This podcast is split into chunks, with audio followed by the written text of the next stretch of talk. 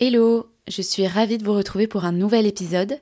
Euh, je tenais avant tout à vous remercier pour votre fidélité parce que vous êtes de plus en plus nombreuses à écouter Hystérique et ça me touche beaucoup. Maintenant, vous pouvez vraiment m'aider en soutenant le podcast. Vous pouvez liker, partager, commenter, mettre 5 étoiles sur votre plateforme d'écoute. Ça me fait toujours très plaisir.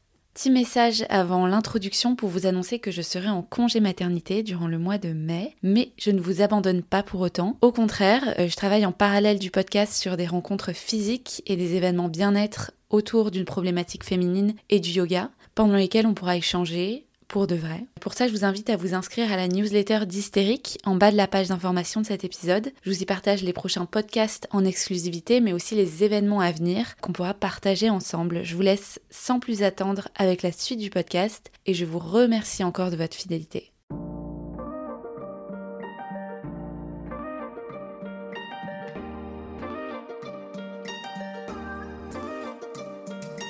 Bienvenue dans Hystérique le podcast qui permet aux femmes de dire tout haut ce qu'elles vivent tout bas.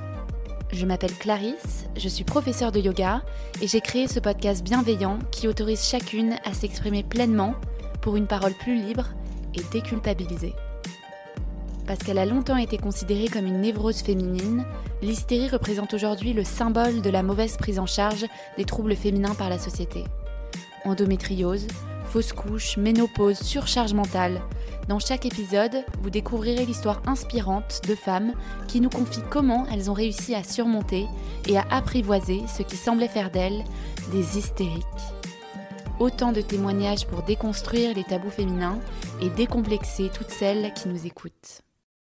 Si je vous dis ménorragie, qu'est-ce que ça vous évoque?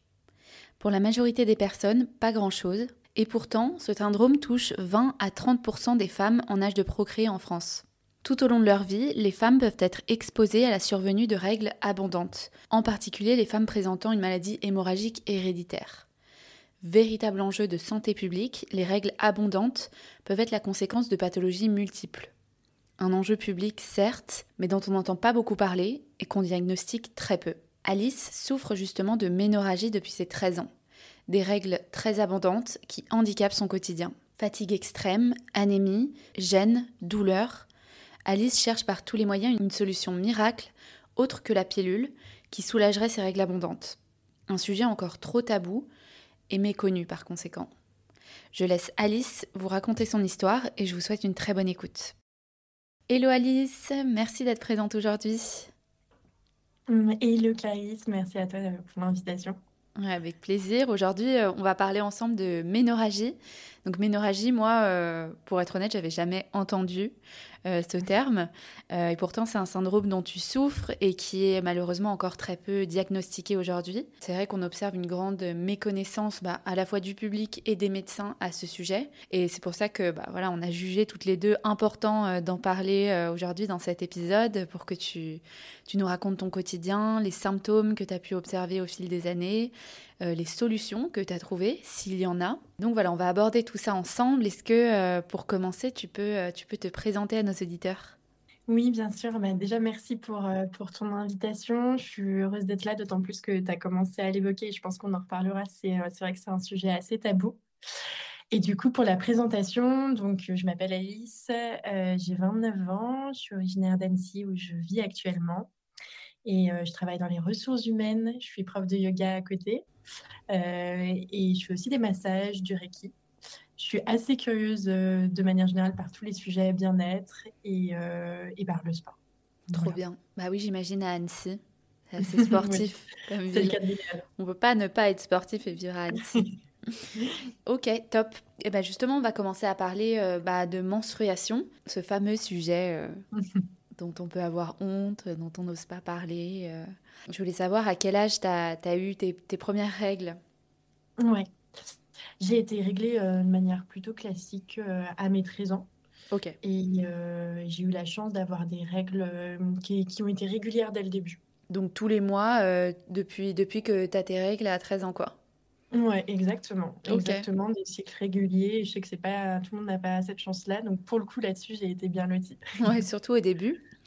Et est-ce que tu as remarqué qu'elles étaient, elles étaient plus abondantes euh, que la norme. Et encore là, ma question, je me dis, euh, c'est difficile d'avoir des éléments de comparaison parce que déjà, euh, quand on a 13 ans, on n'ose pas trop parler de ses règles, même entre copines, on n'a pas toutes nos règles en même temps, etc. Donc, donc on n'en parle pas beaucoup. Et en plus, bah, on va encore moins se montrer ou entrer dans les détails du, flux, quoi.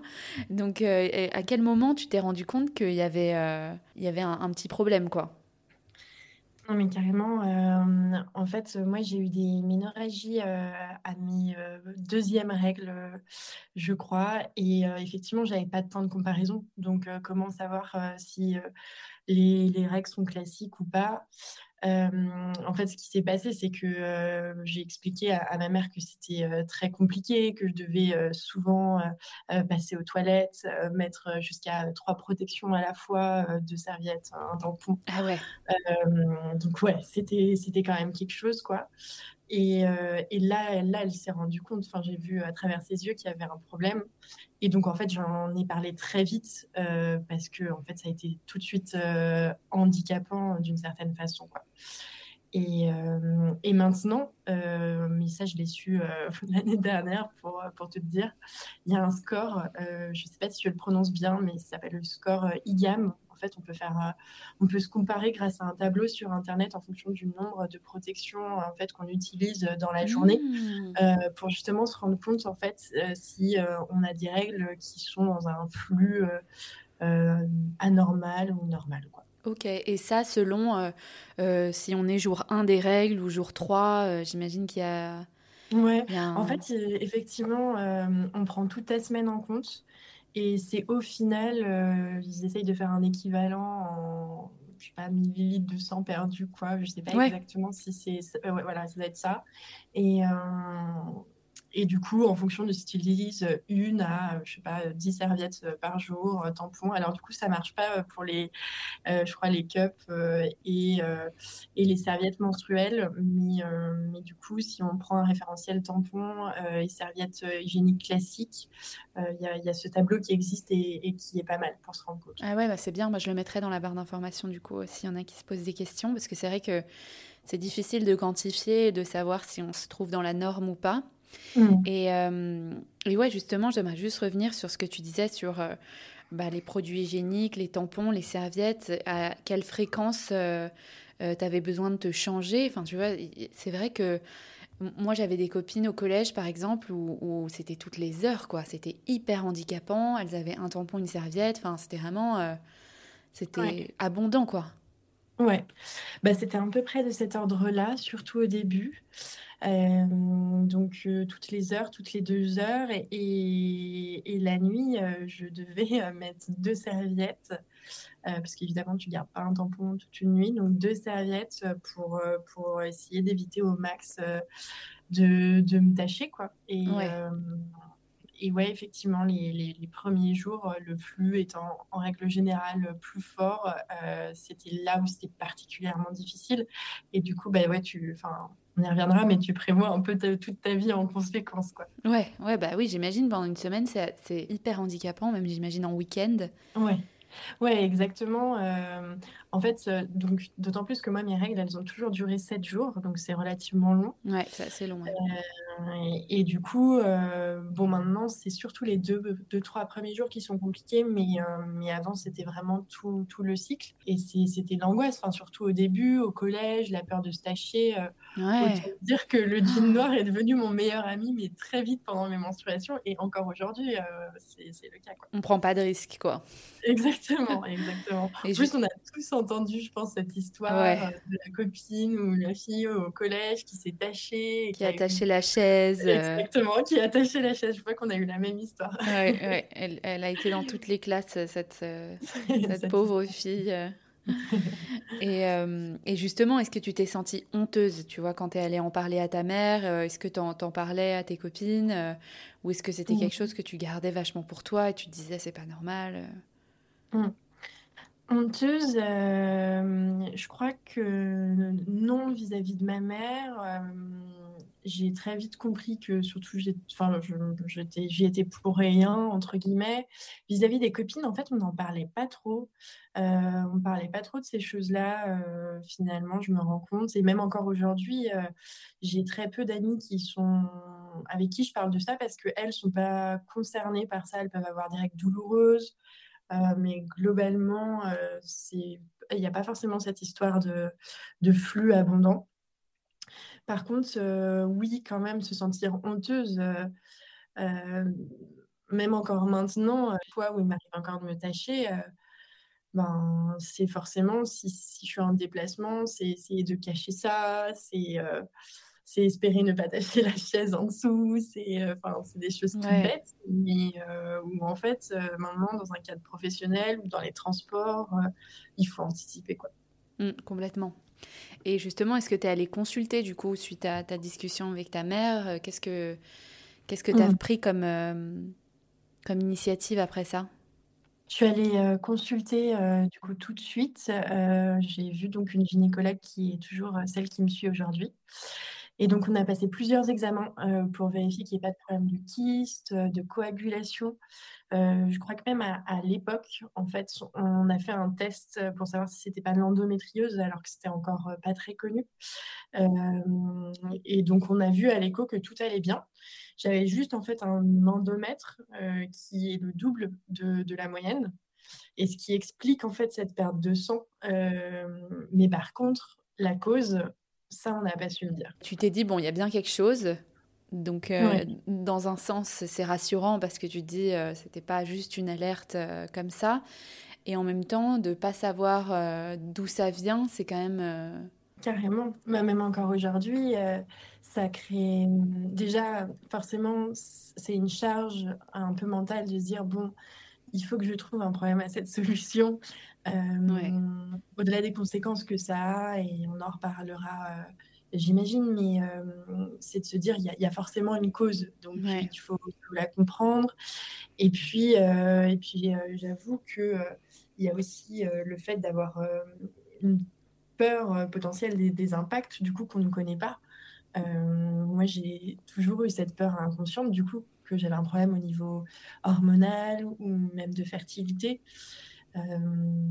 Donc bon, aujourd'hui, il n'y a, rien qui, va dans ce sens-là. Euh, les examens même euh, hormonaux, d'endocrinologue, etc. sont bons.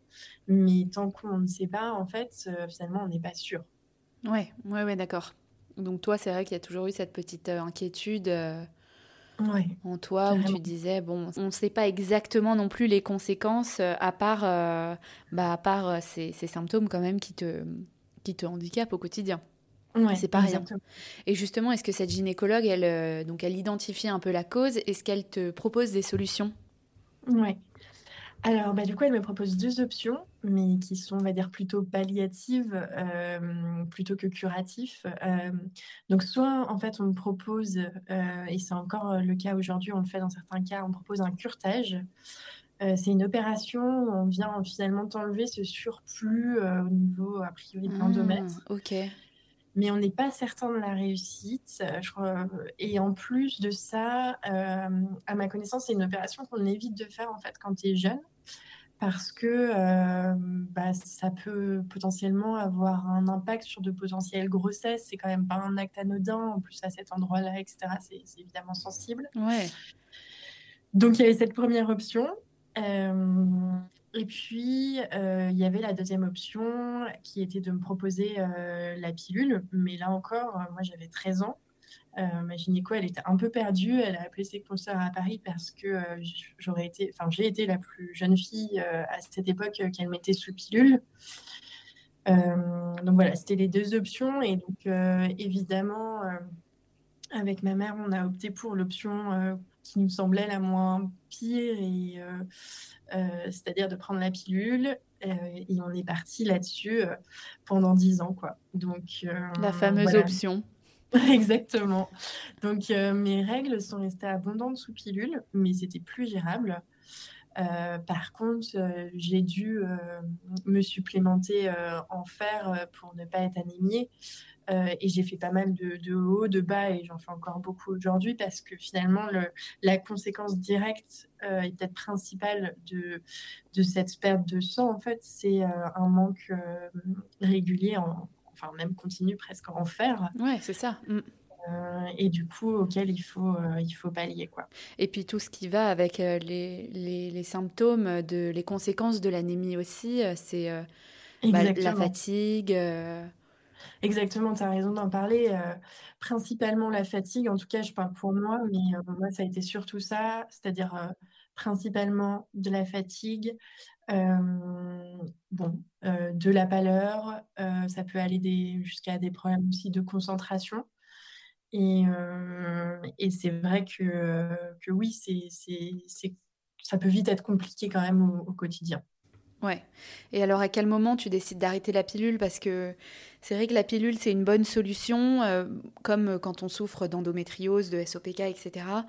Euh, ça, ça agit comme un pansement, en fait. Et donc, effectivement, ça stoppe euh, mm. les, les, les, symptômes qu'on pouvait subir avant. Mais ce n'est pas non plus euh, une solution euh, hyper durable. En tout cas, j'imagine que toi, au bout de 10 ans, tu en as peut-être eu marre de prendre la pilule, quoi, sans vraiment trouver ce qui marchait. Mm, carrément. Ouais, bah, c'est vrai que moi, la pilule, du coup, on, y est allé un peu à reculons sur cette option-là. de manière générale, j'étais enfin, voilà, assez réticente sur, sur ce genre d'option et encore plus dans la durée. C'est vrai que j'en ai, j'ai, eu envie de, d'arrêter la pilule et notamment aussi pour, pour me réapproprier un peu mon, corps parce que, parce que bon, bah, il y avait ce, flux abondant, mais, mais j'avais l'impression de, de rien contrôler, de pas vraiment sentir ce qui se passe. Euh, et, j'avais aussi envie, euh, mine de rien, de savoir euh, ce que ça allait donner en fait à l'arrêt de la pilule. Et donc j'ai arrêté au bout de, de 10 ans et, et bon, j'ai eu la chance de retrouver un, un, cycle, on va dire, classique, mais toujours de 7 jours et enfin, pardon, avec toujours des règles pendant 7 jours et avec des, des, premiers jours qui sont, qui sont compliqués. Quoi. Ouais, c'est ça, tu retrouvais un petit peu bah, ce que tu euh, ce avais abandonné euh, il, y a, dix ans de ça, quoi. Ouais, ouais, ouais. Et, euh, et du coup, c'était quoi les symptômes Est-ce que est-ce que tu as ressenti, comme on disait, une fatigue extrême Comment ça se, ça se, traduisait à partir du moment où tu as arrêté cette, cette pilule? Mmh. bah, Finalement, vu que la pilule, elle n'avait pas complètement réglé ce problème, en tout cas chez moi, j'ai... Ça n'a pas tout changé du jour au lendemain, quoi. Non, ça n'a pas tout changé. Euh, j'ai finalement eu, enfin voilà, j'ai quand même retrouvé un, un, cycle avec un flux euh, plus abondant, mais, euh, mais finalement j'ai eu, enfin toujours ces mêmes problèmes d'anémie, avec ce besoin du coup de, de supplémentation en fer, et du coup cette fatigue liée à ça, quoi. Et tu as une anecdote typiquement qui t'a un petit peu marqué euh, là-dessus? Parce que tu disais que tu étais sportive. Est-ce que ça impactait aussi euh, bah, ta routine, ton quotidien? Ouais. Bah, finalement, euh, c'est vrai que moi, je me, je, me suis plus trop rendu compte de, de l'impact finalement de, de ces ménorragies, de, de, cette anémie sur mon quotidien, parce que ça faisait longtemps en fait que, que je le subissais d'une certaine manière. Mmh. C'était devenu normal pour toi en fait. Exactement. Les symptômes me lever le matin après une nuit de 8-9 heures et me sentir fatiguée, euh, c'était à peu près euh, mon quotidien. Et euh, avoir besoin de faire des siestes, enfin voilà, ce genre de choses. Et, et, finalement, en fait, c'est mon copain, qui, donc mon copain actuel, qui, je ne sais pas si c'est par comparaison ou pas, mais qui lui aussi est assez sportif et qui m'a dit que voilà, qui me trouvait très cyclique alors, je pense que c'est normal, hein, en tant que femme, on est, peut-être plus régi par des, cycles que, les, hommes, j'imagine. Mais, voilà, que ça faisait vraiment des, gros pics et que, voilà, lui, il est kiné, il croit vachement en la médecine, donc pour lui, il y avait forcément une solution. Et donc, il fallait se replonger dans, le fait d'en trouver une et, de trouver des solutions à cette fatigue. Et alors justement, est-ce que tu prends un, un traitement contre l'anémie? Oui, euh, complètement. Euh, en fait, j'ai pris, j'en ai pris plusieurs, mais globalement, c'est euh, de la supplémentation en fer. donc, au départ, j'ai commencé par le, fameux tardiféron qui est souvent prescrit, que j'avais la chance de bien supporter. oui, parce que c'est pas souvent le cas aussi. Ça, peut être assez contraignant la, la supplémentation en fer. Ouais, Ouais, ouais, carrément. Et euh, oui, euh, je sais que ça, ça peut causer euh, pas mal de maux. de troubles digestifs. Ouais, entre autres. Moi, j'avoue, j'avais cette chance, c'est que je l'ai bien supporté. mais en revanche, pareil, le tardiféron peut être pas mal décrié. alors, à tort ou à raison, je ne sais pas trop. Mais, mais du coup, j'ai aussi cherché bah, voilà, des, des, choses alternatives pour le faire. Et puis, bah, évidemment, faire attention à son alimentation. Euh, voilà, donc, euh, mais globalement, je suis, obligée de me supplémenter en euh, relativement en continu. Ouais, c'est ce que j'allais dire parce que même si tu te tu compenses par l'alimentation, parfois ces solutions naturelles. Donc par l'alimentation, ça aide énormément, ça c'est sûr, mais parfois ça ça suffit pas non plus à combler bah, une véritable une véritable anémie quoi. T'auras beau manger tous les épinards Exactement. du monde. Et est-ce que typiquement tu vois une, euh, une plante, enfin un, complément comme la spiruline euh, Est-ce que dans, dans cette situation-là, ça peut marcher ou au contraire, c'est vraiment, euh, c'est vraiment pour ceux qui, qui n'ont pas de problème de base d'anémie, quoi? Oui, je pense que ça, ça aide. c'est même certain. Ça a été souvent recommandé aussi dans ce que j'ai pu lire. Moi, à titre personnel, ça suffisait pas. Il fallait quelque chose de beaucoup plus dosé. Donc, euh, disons que c'était bien en plus, mais, euh, mais c'était pas suffisant. Ouais. Est-ce que tu as remarqué des périodes euh, du mois où tu te sens plus fatiguée ou, ou au contraire, tu as plus d'énergie? Est-ce que tu as, analysé un petit peu la logique de ton cycle pour savoir bah, quand tu allais avoir des gros coups de mou Est-ce que ça tombe tout le temps avant tes règles, pendant tes règles ou mmh. après?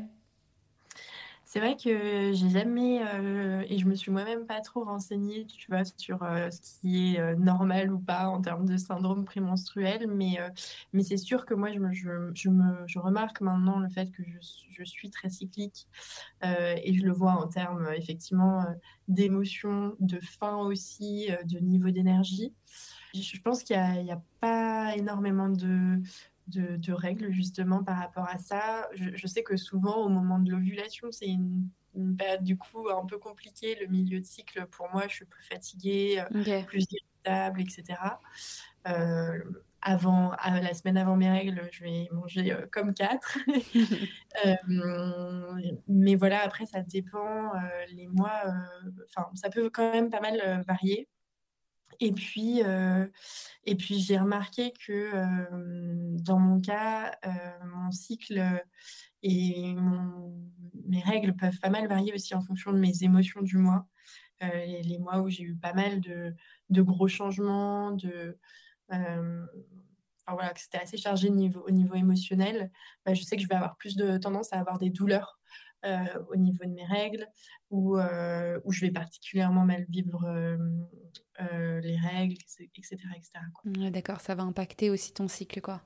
Ouais. Ce qu'on n'a pas dit, mais ce qui, je pense, est le cas pour toi, c'est que tu peux pas avoir recours à une méthode de contraception naturelle, entre guillemets, sans hormones, comme le, le stérilet en cuivre parce que j'imagine que là ça serait ça serait catastrophique parce que déjà que ça, ça crée des règles plus abondantes alors là euh, Exactement, exactement. C'est clairement pas une option du coup. Donc, euh, donc voilà, moi, la, seule chose que les médecins me, me proposent, c'est à nouveau la pilule. Donc moi, pour le moment, euh, je résiste à ça en euh, prenant le parti de me supplémenter et de me faire suivre régulièrement. Hein. Je fais quand même des prises de sang tous les trois mois pour vérifier justement mon anémie. voilà. Mais, mais du coup, non, effectivement, moi, j'ai une méthode contraceptive aujourd'hui euh, locale euh, qui est le préservatif. Quoi. Ouais, ok. Et alors justement, qu'est-ce que tu as trouvé comme solution qui, qui fonctionne pour toi tout en soulignant bien que bah n'y a pas aujourd'hui de solution, les médecins t'ont rien proposer concrètement à part la pilule, comme tu disais. Donc toi, qu'est-ce que par tes moyens, j'imagine que tu as fait un peu tes recherches, tu t'es renseigné, tu es devenue un peu une pro de, de la ménorragie Oui. Euh, je sais pas si, si, je suis encore devenue totalement une, une, pro parce que je pense que j'ai assez vite baissé les bras. ah ouais. Il y a tellement peu de choses aussi que je, je comprends. C'est ça, et puis surtout, et pourtant, en fait, il y a beaucoup de femmes qui sont concernées par ça, mais, mais en fait, c'est encore un peu dans la catégorie, bon, c'est normal, il y a des variations selon les femmes, etc. c'est un peu comme quand à l'époque on disait que c'était normal d'avoir mal pendant ses règles, quoi. Donc, donc c'est vrai que c'est un peu décourageant dans ce sens-là, mais, mais ça bouge bouge petit à petit. Et du coup, sur les solutions, pardon, euh, bah déjà le, repos, euh, c'est un peu bête, mais c'est vrai que pour le coup, euh, je suis un peu obligée de, m'écouter là-dessus.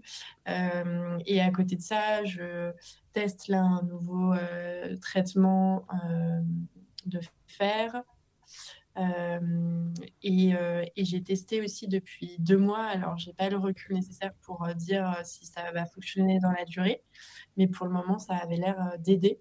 Ok. un extrait de plante, en fait, qui c'est l'alkylé millefeuille.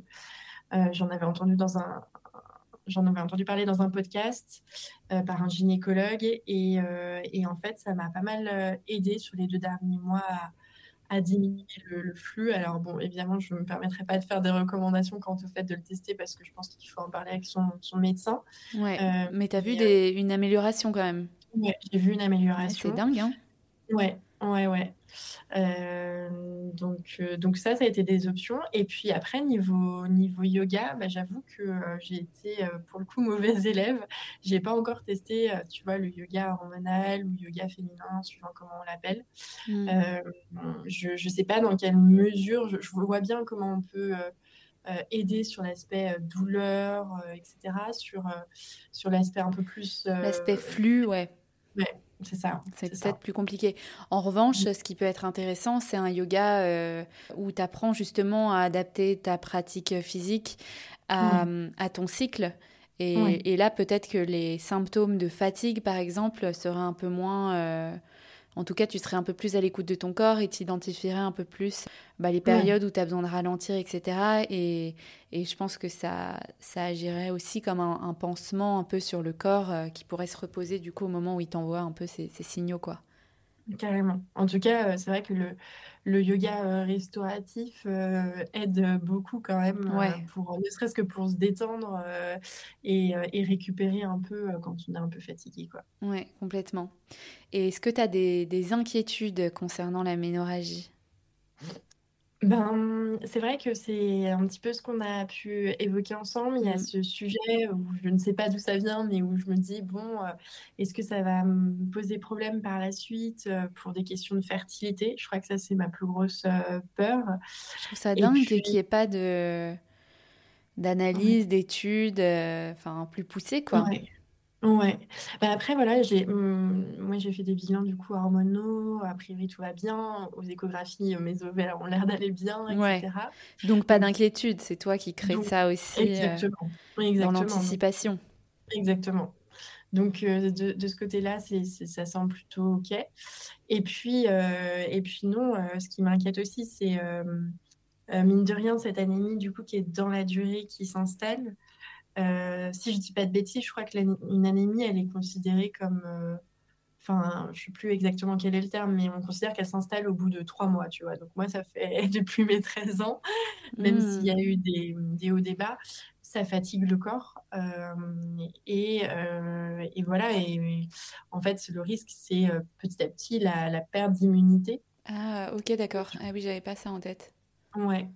Alors après, voilà, c'est pas la perte d'immunité euh, du jour au lendemain et j'imagine pas vis-à-vis de tous les, tous les types de maladies, mais en tout cas, on s'expose plus parce que le corps est plus faible. Il a puisé un peu dans les énergies, quoi, dans ses, dans ses ressources. Clairement, c'est ça. Donc on s'expose plus euh, aux maladies euh, de manière générale, ouais. Et tu sais s'il y a des avancées à ce, à ce sujet euh, concernant la prise en charge, concernant euh, bah, les mm. potentielles autres conséquences, effets secondaires euh?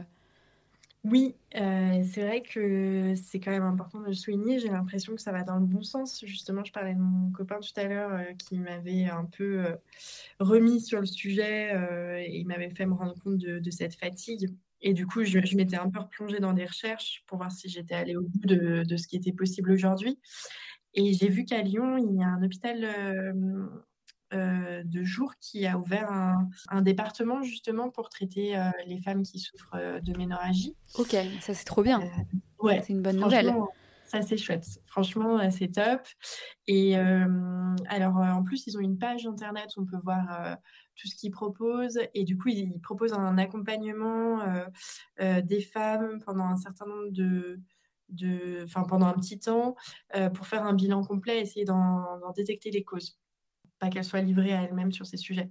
Et donc moi, dans ce que j'avais retenu de, l'accompagnement euh, de jour, c'est que on fait euh, passer un bilan euh, hormonal, on vérifie donc tout ce qui est lié à la coagulation et tout ce qui est lié à une potentielle endométriose ou des kystes. Donc c'est top parce que ça permet d'être pris en charge d'un coup par plusieurs spécialistes. De faire un bilan sur tous ces, tous ces aspects-là, quoi. Ouais, c'est ça. Et euh, donc moi, j'avoue, j'y suis pas allée parce que j'ai, en fait, j'ai fait euh, tous ces bilans euh, individuellement.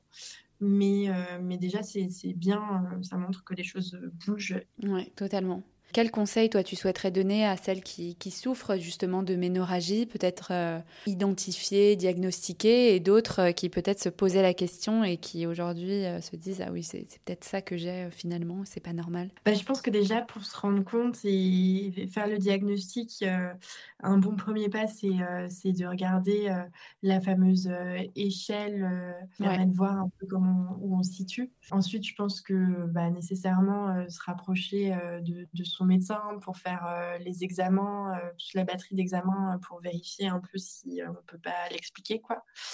Et après, je, pense que pour l'accompagnement et et les bonnes pratiques, ça va dépendre de chacun. Je pense que, enfin, je pense que c'est à chacune de, de s'écouter en fonction de, euh, de, ce qui lui parle le plus, de, la, de comment elle se sent, parce qu'en fait, je crois que chaque cas est très différent. Et, puis, euh, et puis, pourquoi pas euh, en parler autour de soi, peut-être même ne serait-ce qu'à ses copines, parce que finalement, ça pourrait certainement être un soutien aussi par rapport à ces, à ces sujets-là. Quoi. Ouais, sans honte, sans honte d'en parler, quoi. Et puis justement, plus on identifie un peu le, problème, plus on arrive à adapter ensuite son quotidien, à se faire, euh, à se faire entourer et, aider euh, si besoin, euh, si besoin d'aller aux toilettes, se changer une fois toutes les heures, quoi. Carrément. C'est toujours mieux d'avoir des gens dans la boucle. Ah ouais, c'est clair. Et puis aussi, en parler avec son conjoint, parce que bah, moi, du coup, c'était pas forcément quelque chose que je pouvais cacher. Ouais. Et en fait, euh, bah, mine de rien, je pense que ça m'a aidé à me replonger sur, euh, sur ce cas-là, réfléchir à, faire des examens, trouver des solutions. Et puis, mine de rien, ne serait-ce que pour euh, que les hommes aussi puissent se rendre compte de, de ce que c'est, parce que, parce que finalement, on leur en parle encore moins de ces sujets-là. du poids, de la charge que ça peut représenter au quotidien, quoi. Ouais, c'est clair. Ouais, ouais. Totalement. Ok, et eh bah super, merci beaucoup Alice. Bah, J'espère que ça va aller dans le bon sens, je pense, hein. mais plus rapidement en tout cas, et qu'on aura beaucoup plus d'études euh, sur la ménorragie et, sur comment, euh, bah, comment aider les femmes comme toi qui, qui, en souffrent avec des solutions, des solutions plus concrètes. quoi. Bah oui, merci Clarisse. Pour terminer, quel sujet féminin tu souhaiterais qu'on aborde dans un prochain épisode qui selon toi est encore trop tabou aujourd'hui? C'est euh, une bonne question. Euh, j'ai deux sujets qui me viennent en tête. je ne sais pas si, euh, s'ils rentreront complètement dans ton scope. Mais le premier, c'est parce que j'ai vu un reportage récemment là-dessus et c'est pour ça que je fais le lien. c'est sur les, les, femmes qui, qui vivent en fait, enfin qui sont sans domicile, qui vivent dans la rue. parce qu'en fait, il y a, il y a plein de. Enfin, c'est encore moins facile d'être une femme euh, dans ces conditions-là. Euh, et, je crois que c'est encore un sujet tabou. Et, euh, et, je trouverais que ce serait chouette d'en parler. Et le deuxième sujet aussi qui me vient en tête, c'est que je trouve ça très chouette. Il y a une, une, grosse hype en ce moment des questions du plaisir féminin et de comment se sentir libérée en tant que femme, etc. Et, se faire plaisir, on va dire, de manière solitaire. En revanche, je trouve qu'on n'aborde pas du tout le fait bah, de peut-être pas avoir envie, voire que ce soit d'avoir de plaisir solitaire ou, ou peut-être même de manière générale, il y a des hommes et des femmes qui n'ont pas envie, qui ne sont pas du tout attirés par, par le sexe et, et pourquoi pas en parler. Ok, et eh bah, trop bien. Bah, je, note, euh, je note ces sujets. Euh, le premier, c'est vrai que c'est un vrai sujet assez dur et je, je crois qu'il y a déjà des, des associations euh, qui viennent en aide à ces femmes. Et effectivement, je pense que bah, pour revenir sur notre sujet menstruation, pour elles, ça aussi, c'est un parmi beaucoup d'autres de sujets d'hygiène oui, et ce qui m'avait frappé aussi, alors je ne suis pas complètement euh, étonnée non plus, mais euh, le risque en fait euh, de se faire violer. Ah bah non, bah, complètement. C'est le premier danger. c'est juste, c'est juste, bah ouais, c'est juste incroyable et, c'est vrai que bon, je pense qu'effectivement il y a, y a, plein de choses qui sont qui sont faites dans la société pour pour aider ces femmes, mais mais en fait on en parle assez peu. Ouais, totalement. Bah, merci pour ces deux idées et merci pour ton histoire. Euh, je mm. laisserai euh, ton compte Instagram dans la barre d'infos si ça te va pour que euh, bah, s'il y a des filles qui se reconnaissent puissent te contacter pour parler de, de ménorragie. Très bien. donc, donc, voilà, et j'espère te, te, recevoir prochainement pour parler des avancées au sujet de la ménorragie. Avec plaisir. Merci Clarisse. Merci beaucoup Alice. J'espère que cet épisode vous a plu. Un grand merci pour votre écoute. Si vous souhaitez soutenir le podcast, n'hésitez pas à vous abonner et à mettre 5 étoiles sur votre plateforme d'écoute dès que vous avez un petit moment. Vous pouvez également me laisser un commentaire ou me contacter directement sur le compte Instagram hystérique.podcast pour partager votre histoire et à votre tour libérer la parole. Je vous dis à la semaine prochaine.